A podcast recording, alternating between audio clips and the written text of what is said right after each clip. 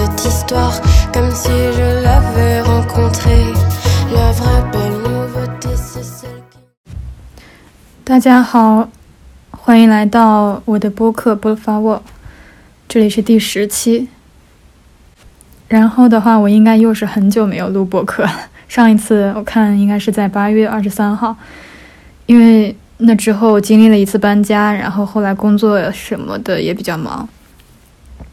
呃，再加上搬家之后，可能我换了一个地方，就 忘记了要录播客这件事，因为新的环境嘛，总是想起来，但是，呃，可能去就去做其他事儿了。然后最近就是一直在想要录一期播客，但是也没有找到特别合适的主题。嗯，后来索性就干脆随便找了一个主题，因为确实。不是说每件事情全部准备好之后才能开始，所以就当下想到一个最近看到的一本书，叫做《宝贵的人生建议》，想来录一下关于这本书的一些想法和内容。我第一次看到这本书应该是在一个月之前吧，那个时候在极客上看到的，好像，然后应该是有人把它翻译成了中文。嗯，当时应该是有四百六十条，因为英文原版是四百六十条建议。然后就在前几天，我又听到一个播客，是中信呃出版社，就是将这本书翻译成为中国呃中文，并且把它出版的这个出版社。呃，被邀请到了理财小客栈这个播客上，然后我听到了这个播客，又想起来了这本书，于是就在又在微信读书上把这本书给看了一遍。嗯，看两本两遍的这个过程，以及听这个播客的一些内容，应该都有一些都有很多的启发。嗯，每次记住的东西，以及可能结合跟当下的情境、生活情境，都会有不一样的。想法和感悟，所以想来根据这本书的一些内容谈一谈自己的感受。嗯，首先这本书的整体内容是一共有五百条建议，非常短小，非常的就是每一个建议是一句话内容的这么样一种形式，所以说非常的易读，呃，易懂，所以大概能够两三个小时就能把这本书给读一遍。这本书的作者是凯文·凯利。嗯，其他的我就先不介绍了。然后中文版会有增加四四十条专门他为呃中国读者给设立的建议，所以我可能会从这五百条中抽取一些跟自己当下情境比较相关的、自己有想说的东西来来讲一下。也欢迎大家在，也欢迎大家听到。自己有感悟的可以跟我一起讨论。那么我可能就会根据我当时在微信读书上看到的这些划线的内容吧，可能因为划线的就是我觉得比较深有感触或者比较认为重要的内容，我就根据这些来说一下。首先是中文版的独家四十条人生建议。嗯，我我先说一下，就是在这两次看完书之后。最近几天留给我印象最深的一句话，就是一直在我脑海里徘徊的，就是那句：“呃，最重要的事情就是永远把最重要的事情当成最重要的事情。”这个给我感触特别深，可能也是因为我现在做的一些事儿和一些想法，嗯，应该比较契合，就是那句“要事第一”吧，或者说拿。我自己想说的一个例子来说，就是健康这件事。比如说，可能当下在这个人生阶段，最近几年，我越来越意识到，并且希望自己一直持续关注的东西，就是第一位就是健康。当然，也是因为很多环境的原因以及自身的原因，可能意识到。需要开始关注健康这件事，并且需要持续的，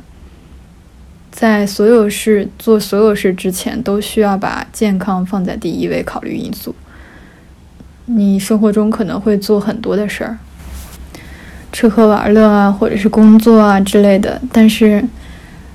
我还是希望自己永远都在考虑所有的事情之前，能够考虑到健康这个第一位因素。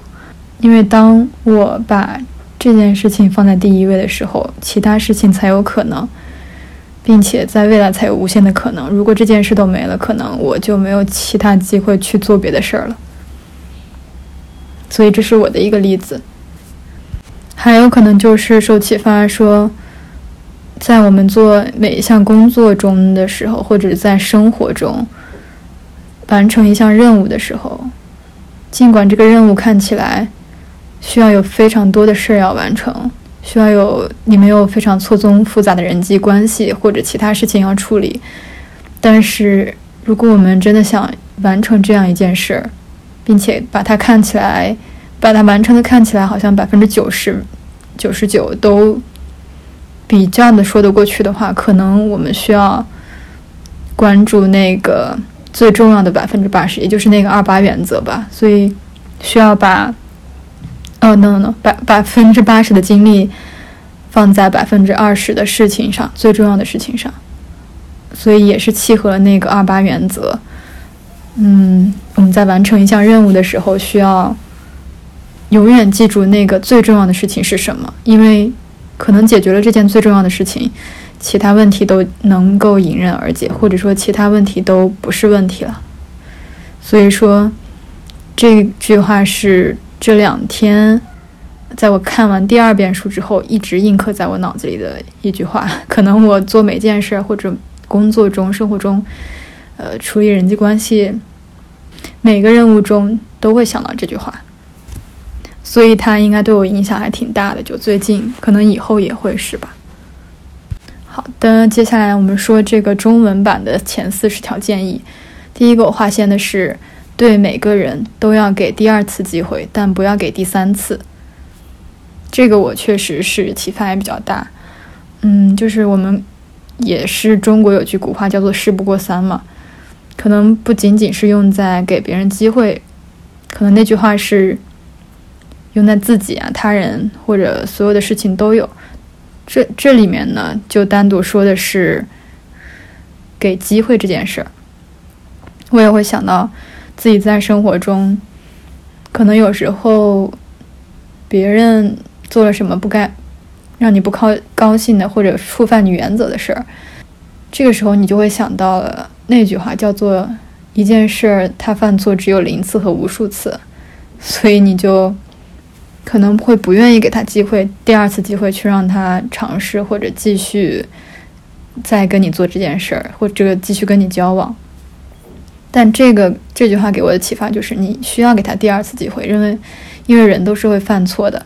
都是会不知道不清楚自己在做的一些什么事儿，或者不清楚你的原则，或不清楚我们的边界在哪里。但给了第二次机会，就代表说，OK，我们可以看一看，我们可以继续，嗯，我们可以看看。尝试一下，如果我划清楚跟你的边界，或者说我跟你说清楚我的原则，那么我们会不会有好转？但是第三次的话，因为你已经把你的原则放在前面了，你已经在事情发生之后明确的说明了这件事以后可能希望怎么做，或者应该怎么做。但如果还有再犯一次的，再但如果第三次。这个问题还是没有解决的话，可能你就不需要再浪费时间在这件事或者这个人身上了。所以，我觉得这个特别好，就不要给第三次机会。还有一，嗯，第二，还有下一个是。这两个我一起说吧，叫做最好的园艺建议：冒号弄明白你能养好什么，然后种好多好多。下一个是用你喜欢和接受的东西，而不是你厌恶和拒绝的东西来定义你自己。这两个我觉得特别像啊，虽然说第一个他说的是园艺建议，但我觉得他可能另有影射，就他在说，嗯，你擅长什么东西，所以你能养好什么，就要种好多好多的这个东西。也就是说，你擅长什么。你就应该做很多很多事这样的事情，并且把自己的精力都花在这事这件事情上面。然后呢，呃，要努力发现你自己的优点，你的喜爱的和接受的东西，你有 passion 在上面的东西，而不是说你不喜欢的，你花了很大力气才能够接受它的东西，来定义或者花时间在上面。所以这个也是我觉得之前我一直很想说，但是不知道用什么话来说的这样一种观点，就是我们需要持续的哺育我们那些。有热情的、喜欢的东西，这些东西会给给你带来非常大的裨益，非常非常大的受用，而不要把时间浪费在那些你并不擅长或者并不喜欢的事，那将耗费非常大的精力和阻力去让你完成。所以，我觉得人应该投入更多时间在自己喜欢的事上，尽管有时候我们会身不由己，呃，但是还是希望能够把。一部分嘛，也也不是非黑即白的，所以说，呃，希望把你生命中的一部分投入到你非常喜欢的事情上去，并且持续的做好它。接下来一条是是人际关系的，是叫做你没喜欢每一个人的礼义务，你有厌恶任何一个人的自由，但对每个人你都要给予基本的尊重，包括你厌恶的人。这个也是在我生活中。呃，特别会发生的一个事情，因为我可能自己本身是一个，呃，比较爱憎分明的人，然后对于不太喜欢的人，可能不会想太多的跟他说话或者是交流。但这条建议交给我，就说你可以不喜欢，因为那是你的个人喜好，你有厌恶任何一个人的自由，但是作为人，作为最基本的人类，他有权利享有他。自己的自由，他也有他自己观点的自由，有他自己行为的自由。只要他不触犯法律，或者说不做什么伤天害理的事情，嗯，你没有理由去不给这样一个人尊重。比如说，呃，平常的礼貌啊，打招呼，或者说需要帮助什么的，嗯，尽管你厌恶这个人，可能你还是需要给予他最基本的尊重，包括语言和行为上的。我认为这是。不仅体现了你自己作为一个人的权利和义务，也体现了他作为一个人的权利和义务，都是双方的、相互的。所以说，在尊重这件事情上，不要拿你自己的好恶来决定，说对一个人应不应该给予最基本的礼貌。嗯，接下来是英文版的宝贵的人生建议了。第一个是一个很有价值的年度目标是深入了解一门学科，一年之后你会惊叹，一年前你是多么无知。这个也是我挺受启发的，因为去年一整年我都在看有关心理学的东西，包括非常多心理学的教材。嗯，你会发现你想深入了解一门学科的这种行为，和你已经拿到专业教材来读它，和你。就是浅尝辄止的去阅读一些大众科普类的书啊，或者说小说、演讲、视频课程之类的是非常不一样的。因为你深入了解一门学科，你想要成为一个专业人士，你是带着一种，嗯，之后你能教给别人这这门学科中你学到了什么，并且能传授给他知识的这样一种心态的话，你会知道这门学科的所有的知识结构。你会在自己脑内形成一个知识网络，你会知道要深入学习这门学科需要哪些方面，并且它的知识点是在这个框架上慢慢塞进去的，而不是说这这里读一个点，那里读一个点，然后或者说这这里读一本书，那里读一本书，就是平铺开的，完全毫无逻辑、没有概念的这样一种掌握知识的方式，不仅是在掌握知识方面，而且。嗯，当你去看一些经典的专业的教材的时候，他跟你去，呃，只是很浅显的读一些别人通过他们专业知识来写的一些感悟的话，是非常不一样的。所以，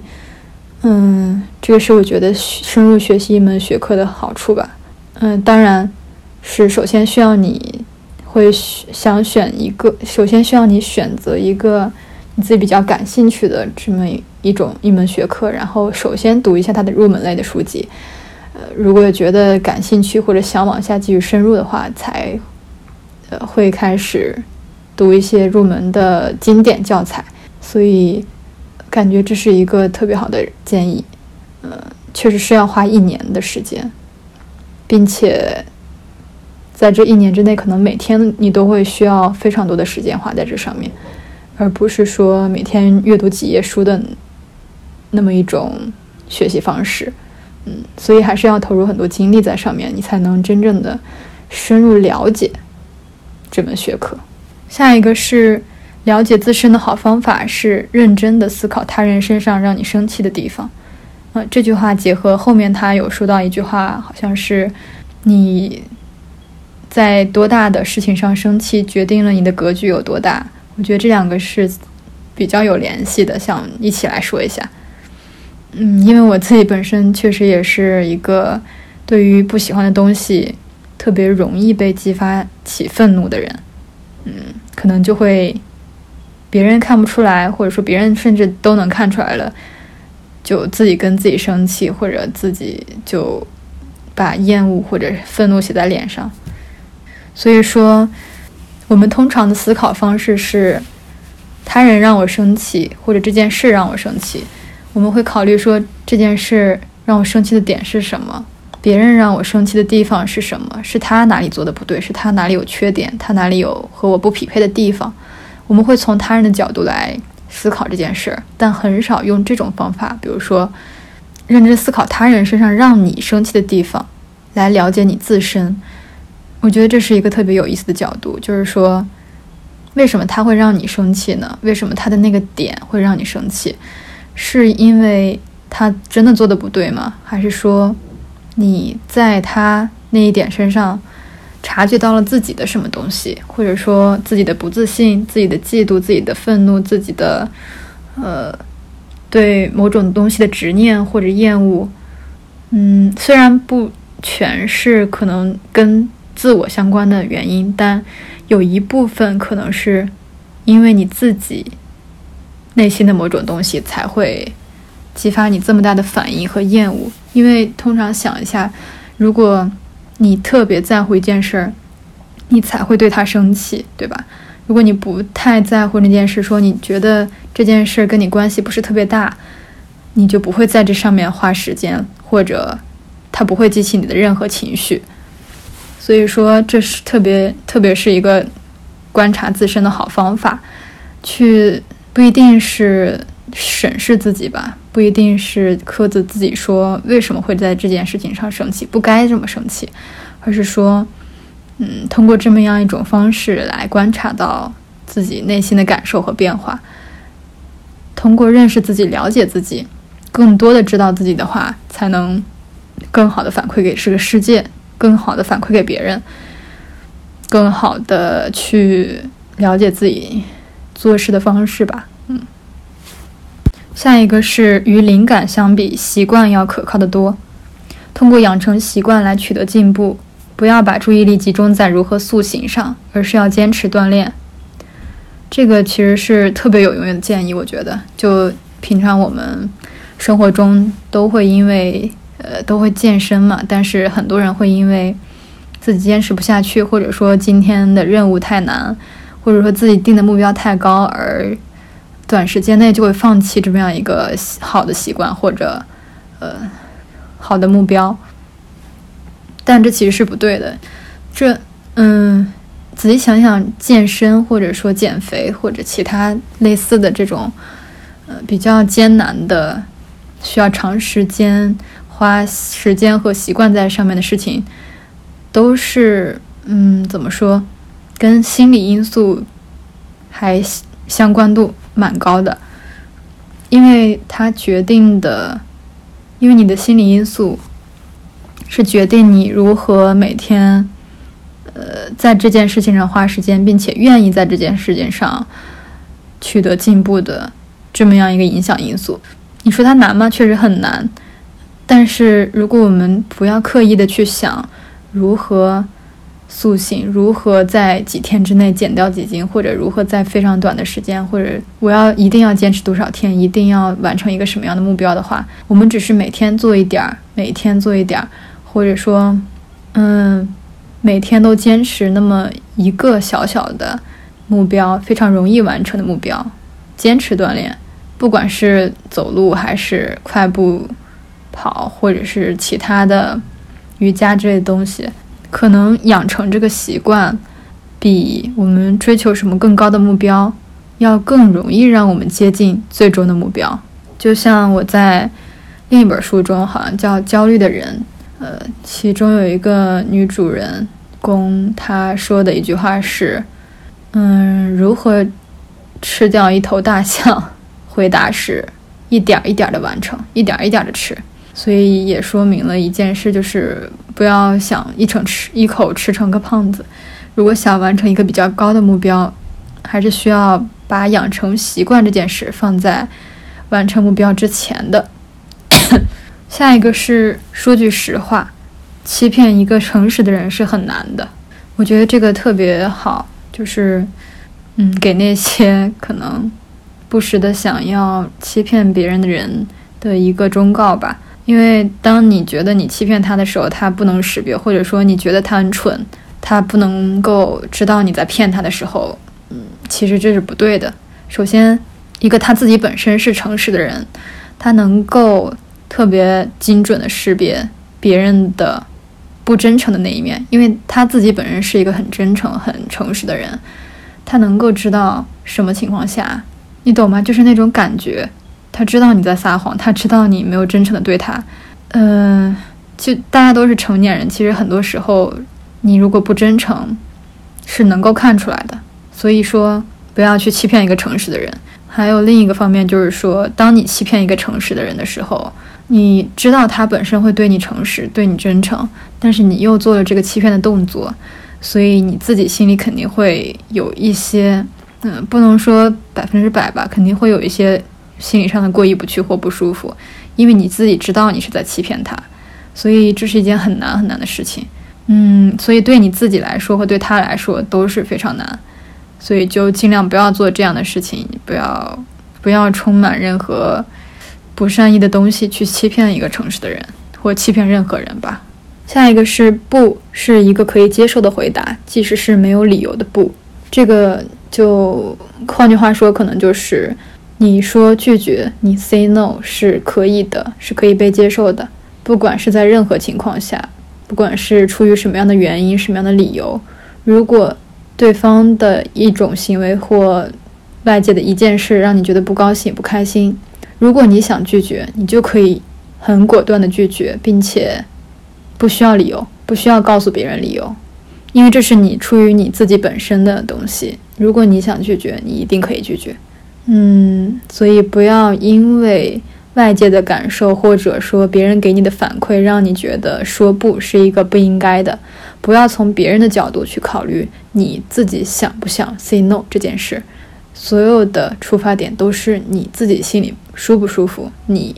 想不想这么做，你愿不愿意这么做。你要认识到你自己，你首先要认识你自己，才能够。和别人或者说这个世界更好的相处吧。嗯，下一个是朋友胜过金钱，金钱能做到的几乎所有事，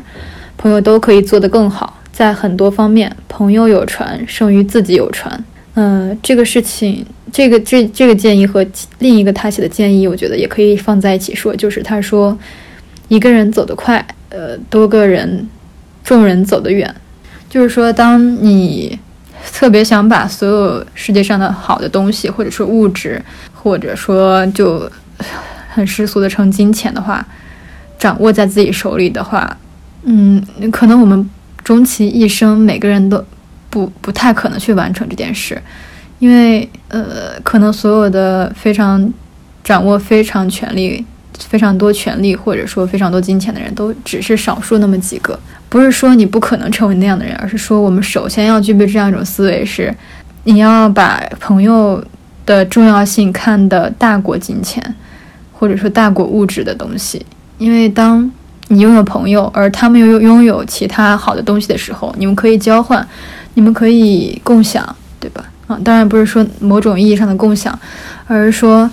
嗯，你可以。通过这两种方式一起，比如说你也可以造一个船，那别人如果有别的好的船，那你们就可以交换，或者说在一起 share。嗯，但是如果你只想把所有的东西都掌握在自己手里，你是拥有不完的，你也是没有这个能力的。所以说，嗯，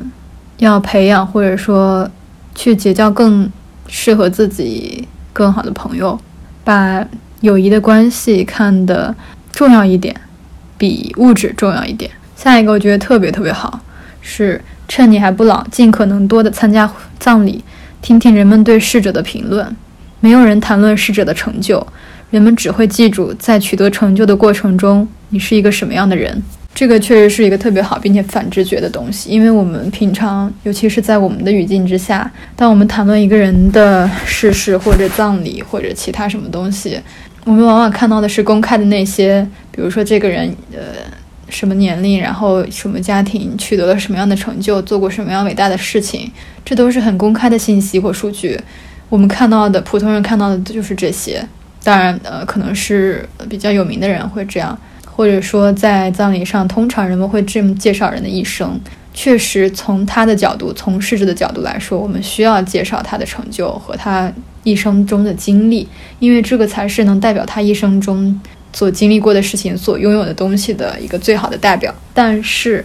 他说的是，人们会记住你在取得成就过程中你是是一个什么样的人。就是我们看那些呃，在葬礼上他所有的人际关系、朋友、亲人之类的。大家不会讨论你做了什么事，因为那都是很明显的事情。他们会去评论你是是是一个什么样性格的人，是在做这些事情的时候是善意的、好的，或者是慷慨的、愿意帮助人的，以及其他的什么样的性格，或者说不好的性格，嗯，或者说被人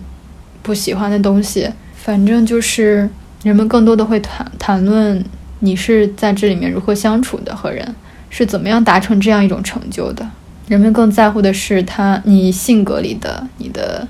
处事的方式，因为人更在意的是你们人与人之间的连接，而不是说你取得了多大的成就和能力，你有多大的能力，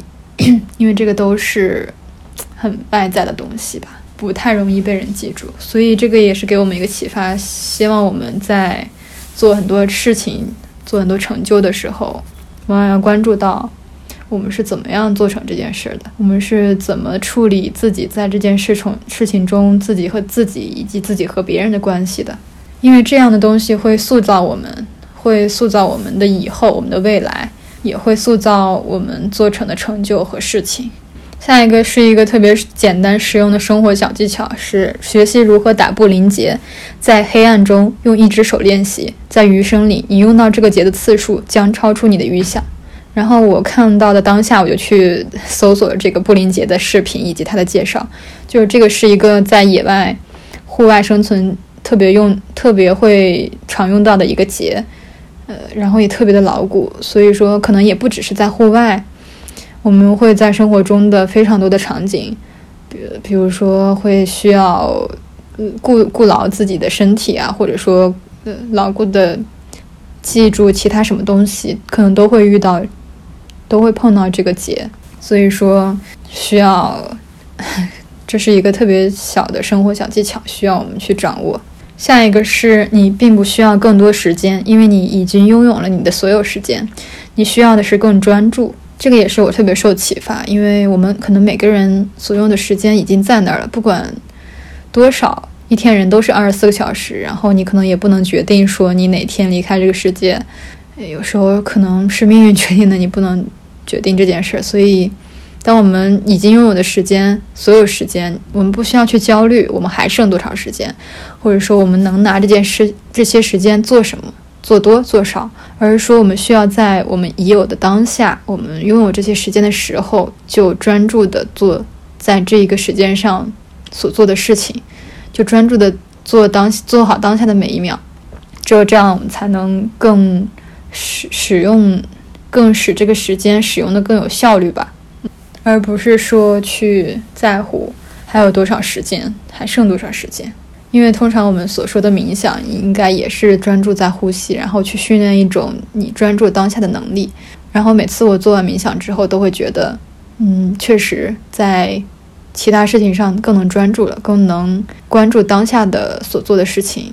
而不是一种很错乱的感觉。就是说，你做这件事情的时候，脑子一直在想其他事儿，而是说我做这件事就真的是在做这件事。我脑子里想的都是怎么把这件事情做好，怎么把它改进的更完善，怎么能够呃完成它。还有一个是坏事可能飞速发生，但几乎所有好事都是慢慢展开的，也就是那句好事多磨嘛。因为我们平常可能在做很多很难的事情的时候，会觉得为什么这么难做，这么困难，这么难完成，需要花非常多的精力和时间在上面。但其实。嗯，非常困难的事情也是告诉我们，这是一件可能会有好结果的事情。而这件好结果的事情，在我们做的过程中，可能它的效果并不是那么大，或者说带给我们的利益或者其他什么物质、精神上的东西不是特别的明显。因为它是好事儿，所以可能需要慢慢的去一点一点的完成。嗯，所以就是这句坏事可能非常快速的就会发生，但是。如果想要做好一件事儿，它是需要耐心的。以及我想起来，网上有一个网图是，嗯，用英文写的吧，应该就是你的第一个工作可能是不好的，你的第一课次播客可能也是不好的，你的第一次项目也是可能不尽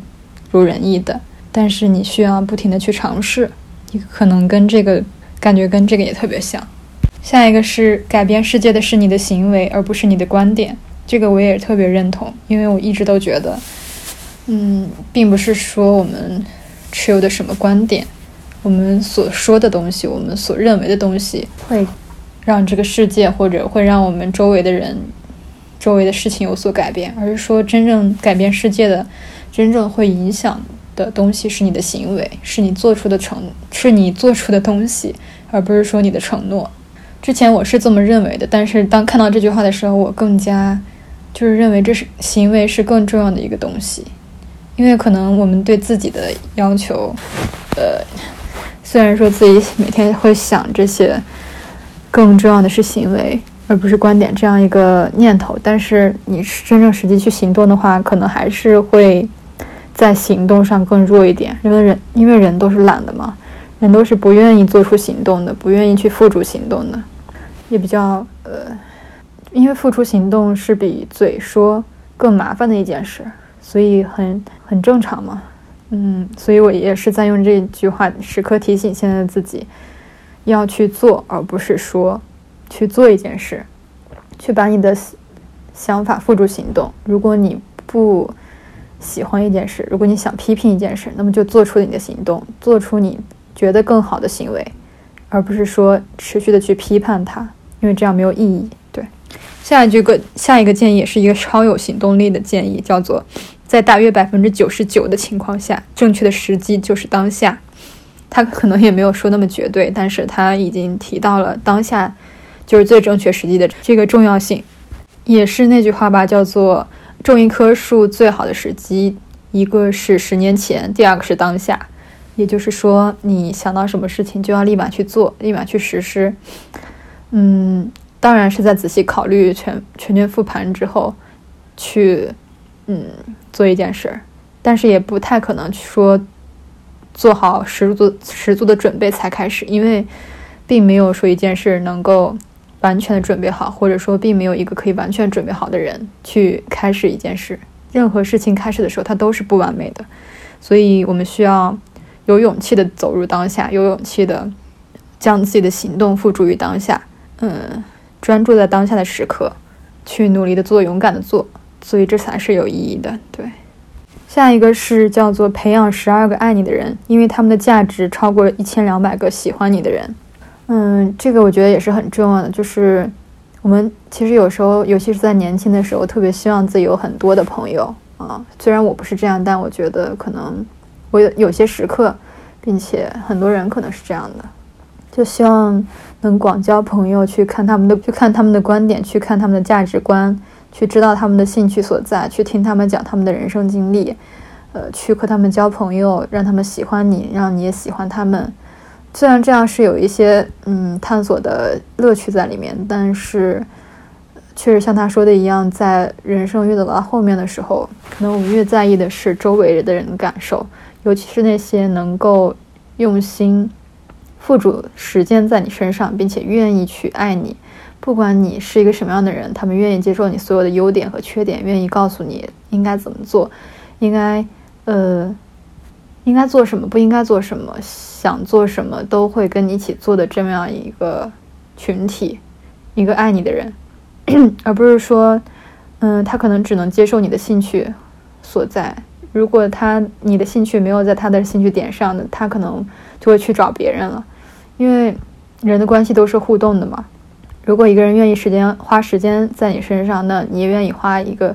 花时间在他身上的话，说明你们的这种关系是非常高质量的互动，以及高质量的呃友谊之上，或者说亲人的这样一种关系，深度的关系，而不是说泛泛的只是喜欢你的人。嗯，虽然喜欢你的人也非常重要，当然我们都需要可能几百个，或者说在人的一生中会遇到那么很多的人会互相喜欢，但是。有时候真正留下来的，或者说能至少能陪你一段非常呃久的时间，并且你们有深度交往的人，其实是在少数的。所以我们要去努力培养爱爱我们的人，呃，而不是不只是花时间在探索呃你们兴趣点都一样的这样一个喜欢的人上面。下一个，这个是找出一天中你效率最高的时间段，并保护好那段时间。嗯，这个我也不多说了，就是感觉特别的有用。就是如果你知道准确的知道，也是说能准确的认识自己吧，认识到自己哪个时间段是非常有效率的，那么你你应该保护好那段时间，把它用来做最重要的事情，你最想完成的、最具有挑战的，觉得在一天中最难的事情。嗯，所以我们要珍惜这段时间，因为人的能量和情绪，包括时间效率，不总是。非常高的，这是人的本质嘛？对，很正常的生理现象。但你不要去刻意的去避免它，或者说努力的想要改变你的效率，或者说把自己的效率提升到在每个时间点都很高，这是不可能的。你能做的就是把最重要的那个时间段保护好，并且用它来完成最想要的事情就好。对下一个是效率的重要性被大大高估，闲散的重要性被大大低估。任何工作要取得顶尖的业绩，定期安排的学术休假、假期、休息、漫无目的的散步都是必要的前提。最好的职业伦理需要良好的休息伦理，这个我也特别赞同。因为可能之前我也是一个就是不太愿意浪费时间在不重要的事情上的人，因为我觉得休息是浪费时间，或者说。哪怕是休息，你也需要看书啊、刷手机啊、做各种听播客哈、做各种非常自己觉得所谓有意义的事情。但是，当可能我接触冥想之后，或者说偶尔有那么几个时间停下来，或者说每个星期有那么一天能停下来，就漫无目的的在家或者在外面散步，不做任何事情，你会意识到这个时间段对你是多么的宝贵，并且。它不仅保护了这个时间段你的休息时光、休休养身心的时光，而且它让你的其他时间也更有效率了。当然，并不是说我们休息这段时间是为了能够在其他时间点更好的工作，这听起来像是一个机器人，或者说其他什么样的，嗯，非常没有人性化的休息休息理论。但是我想要说的就是，嗯，休息真正的休息是非常重要的。而不是说我们平常看到的，就一放假就会想去各种地方玩。当然这也很重要，但是我们需要停下来，需要暂停，需要放空。而这种休息的时光会给我们带来很大的益处，对我们身心都有很大的好处。所以我是非常赞同。不要把所有的时间都花在提高效率身上，或者说不要把所有的时间都花在工作、忙碌、处理有意义的事情身上。偶偶尔偶尔，我们真的会需要一些无意义的闲散的时光。对，下面一句我也觉得也非常有启发，因为我是一个比较容易迟到的人，就是可能会有拖延症或者完美主义倾向，所以在一些非常重要的场合反而可能有时候会迟到，所以我。正在反省自己这个点，他说没有准时这回事，要么你迟到了，要么你早到了，这是你的选择。他说这是你的选择，意味着这是你可以选择的东西，而不是说你不身不由己的。就包括我自己，很多时候平时迟到的话，会说哦，会因为什么什么原因搞找各种理由，呃，反正生活中各种理由吧，什么要处理什么事情啊，堵车啊之类的。但你可以早点出门，对不对？你可以预估这些在路上的时间，可以预估这些呃可能会堵车的时间，但是你没有。所以说，我们嗯，并不会存在说准时这件事，因为准时。只是会说，你碰巧在那个时间到了，而是说你碰巧这个时间到，只是因为你并没有迟到一分钟，或者并没有早到一分钟，但是还是存存在一个概念的，叫做你是迟到了还是早到了。如果你早到了，你就是非常尊重这件事，并且能够提前的预估好所有的时间。但是如果你迟到了，你确实并没有把这件事放在心上，就代表，所以说。这是你能够选择的东西，这是你能够决定的、把握的东西。所以，嗯，对我也反省自己，是是应该考虑一下自己是不是真的认真的对待这件事情了，是不是真的把找到这件事放在心上了。下一个是学习如何在独处时不孤独，独处是创造力涌现的必要条件。就像我现在一样，可能会在独处的时候去做一些自己认为比较有意义的事情吧。其实我是一个特别不害怕独处的人，因为我觉得在独处的时候会，嗯，可以处理很多事情，可以处理自己的想法、自己的家务事，或者说去创作一些有用、有意义的东西吧。嗯，下一个是在诸事不顺的日子里做什么，比在顺风顺水的日子里做什么更重要的多。这个我特别赞同，因为其实大家都会有一段不特别顺利的时期，而在这个时期，你自己想什么，自己去怎么调节，自己去呃做一些什么事情，这个时候，嗯，当不顺的时候，你可能很难做出一件事儿，或者说你很难调节自己，但是你要意识到这是一个很重要的时期，你需要把自己放在这个时间段里面做一些。能够让自己好起来的事，或者说，呃，能够为自己充电的事，因为你知道情况总会好的。当情况好了之后，你可以做任何事儿，对吧？因为你开心了，你，嗯，怎么都好。你看到什么花草都是很美的。但是当你不顺利的时候，嗯，你需要考虑一下自己应该做什么，因为这会培养你，当你。在顺风顺水的时候，当你回望这段日子，或者说当你以后还可能会面临这样的日子的时候，你知道应该怎么度过去。下一个是如何对待那些对你没有一点用的人，将成为评判你的标准。因为可能，嗯，这个也是我感受特别深的。很多人会用权力或者说他们的 privilege 去做一些很令人不齿的、让人觉得很恶心的事情。所以在这时候，我们需要反省自己。当我们去对那些对我们一点用都没有、没有一点利益上的相关往来的的人的时候，我们是怎么对待他们的？我们是不是能够把他看成一个和我们平等的人类来看待？可能很多时候，我们所在的位置以及我们所做到的事情，我们享享受的各种东西，只是我们幸运的恰好在这里而已，而不是说我们拥有哪哪种特权，或者说我们。拥有哪种能力或努力得到的，很多时候确实很大程度上都是碰巧。所以说，嗯，我们应该去善待，并且去平等的看待那些其他的人，不管他们是什么身份、什么地位、什么工作、什么职业、什么样的社会身份和你是什么样的关系，我们都应该平等的对待他们。当我们能够呃见到他们。并且跟他们处在一个环境的情况中，不管是不是跟他有什么利益上的往来，都应该好好的对待他们。这不仅是不是作为评判你的标准的一件事，而是说你会通过这件事认识到自己和世界的关系和其他人的关系。嗯嗯，下一个是。不要拿别人的外在与你的内在做比较，这个就是我们通常会去看到别人的很多外在的东西，比如说他们的才华、能力，外表，或者说我们欣赏他们的东西，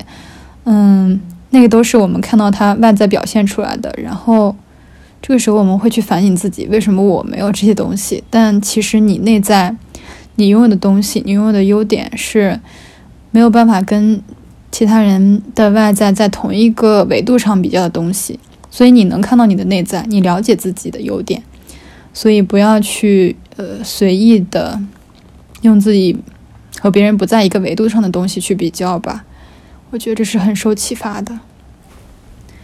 下一个是探索还是优化？你会优化你知道畅销的东西，还是探索新品？在餐厅吃饭时，你会点你确定很好吃的菜，还是尝试新菜品？你会你会不断约会新对象，还是会一直守着遇到的人？探索与优化最好维持一比三的平衡，花三分之一的时间去探索，花三分之二的时间去优化深化。随着年龄的增长，你将越来越难以投入时间去探索，因为这看起来没有收获。但你仍要争取付出三分之一的时间去探索。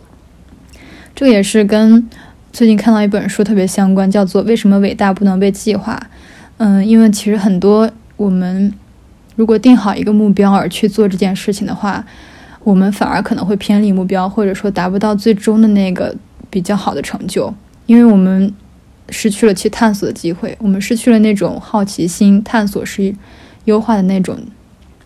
劲头，因为我们觉得它是浪费时间的。如果已经拥有了一件东西，我何必要去再探索新的东西呢？对吧？嗯，但其实有时候探索是非常有用的，有用就有用在它。带给你的东西可能是你并没有办法预测和预估的，所以说我们需要在任何事情上面都保持一种好奇心和探索，去发现一些，嗯，不管是新的观点，还是说新的做事的方法，还有新的人等等，它都可能会给你带来在你本身有的东西上事情上的优化以及深入吧。嗯，对，就尝试有勇气去探索。下一个是一个我我也记得特别清楚的，叫做：如果你把今天做的事重复三百六十五次，你能指望一年后达成你想要的目标吗？这个他说的是一个非常关键的点，嗯，因为我自己在这上面也是非常做呃做的不是太好，就是说，嗯，我特别喜欢，就是大家有时候特别会喜欢。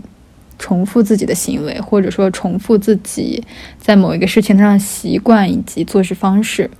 呃，自己认为的观点，就不会去努力去改进，因为，嗯，确实我们生活中发生的事情太多了，有时候会懒于去改变一个现状。但是，我们其实需要在每件事情上都思考：我这么做，我这么重复，呃，一年之后，我能达到我想要的目标吗？我能把这件事做得更好吗？我能把这件事、这个东西改善的更好吗？其实是不能的，因为你一直在重复这件事，你只会让它变成一种习惯，而习惯也恰恰是特别难改变的。如果你没有思考去怎么完善它，怎么去，嗯，想如何能提高这件事，你是不可能有进步的。所以说，我们每天不仅是，嗯，三百六十五天，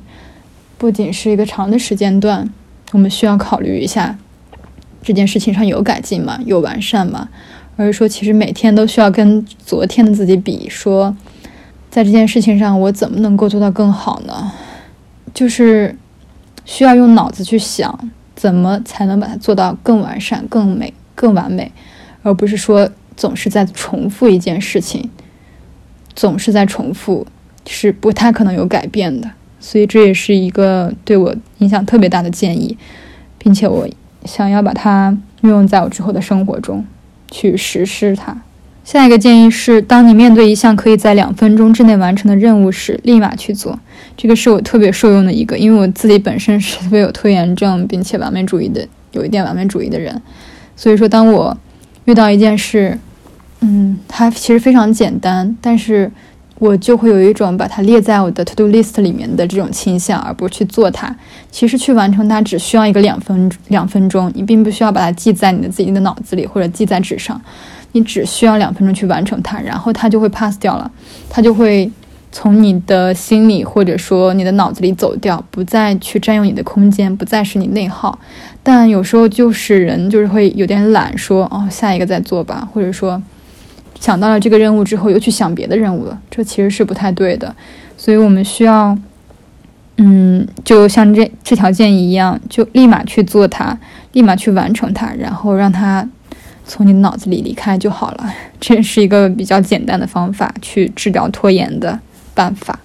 下一条是叫做一种值得培养的超能力，是从你不喜欢的人那里学习，这就是谦逊，这是一种勇气，让愚蠢、可恨、疯狂、刻薄的人教你一些东西，因为他们尽管有人格上的缺陷，但他们都知道一些你不知道的东西。这也是我一直在尝试做的吧，就是希望从自己。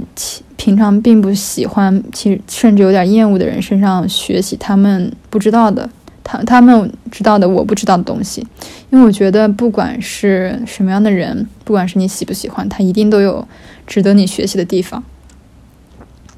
尽管他们有一些人格上的缺陷，甚至是就是你特别不喜欢的东西，但是你可以避开这些，因为他们一定知道那些，嗯，你并不知道的一种能力。因为人都是互补的嘛，就一个人不可不可能拥有所有的能力，嗯，他会教给你一些你不知道的东西，所以就有勇气去学吧，有谦逊的勇气去学。下面这一句我之前可可能在刚才已经说到过了，就是关于权力和嗯权威的认识吧。可能权力和阶层的认识吧，所以我就是念它一下。虽然逆境会让你学到很多，但对你的人格的真正考验不是你如何应对逆境，真正的考验是你如何对待权力。治愈权力迷恋的唯一方法是谦卑，同时承认你的力量来自运气。格局小的人自以为高人一等，境界高的人知道自己只是幸运。嗯，我也在努力的培养这种自己这种能力，就是。去看清楚一些东西，并不要总觉得自己在某些方面是高人一等的，就是或者说，当自己拥有一些权利的时候，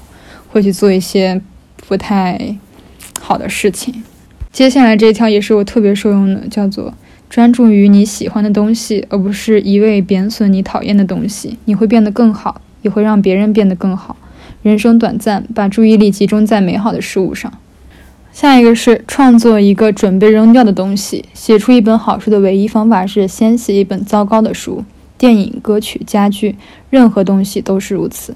所以这也是我一直信奉的一个东西，叫就是你要先开始。